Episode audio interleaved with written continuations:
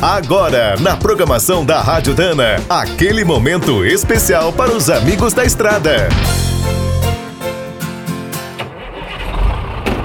Está começando mais um minuto do caminhão. Fique por dentro das últimas notícias, histórias, dicas de manutenção e novas tecnologias. Com um território imenso e uma histórica falta de recursos públicos, o Brasil sempre enfrentou problemas sérios em sua logística. Nos rankings internacionais de competitividade, nunca estamos entre os melhores.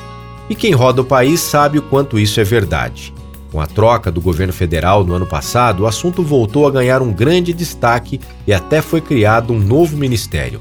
Agora, três apostas estão bem claras melhorar o transporte na região norte, buscar recursos privados e integrar os diferentes modais. Para os caminhoneiros, uma ótima notícia foi o asfaltamento total da BR-163 no Pará. O trecho era um dos piores atoleiros do país. Outras estradas no norte e centro-oeste devem ser recuperadas nos próximos anos, como as BRs 158, 174, 230 e a complicada 319. O Ministério da Infraestrutura também criou um grande programa de privatização das rodovias federais.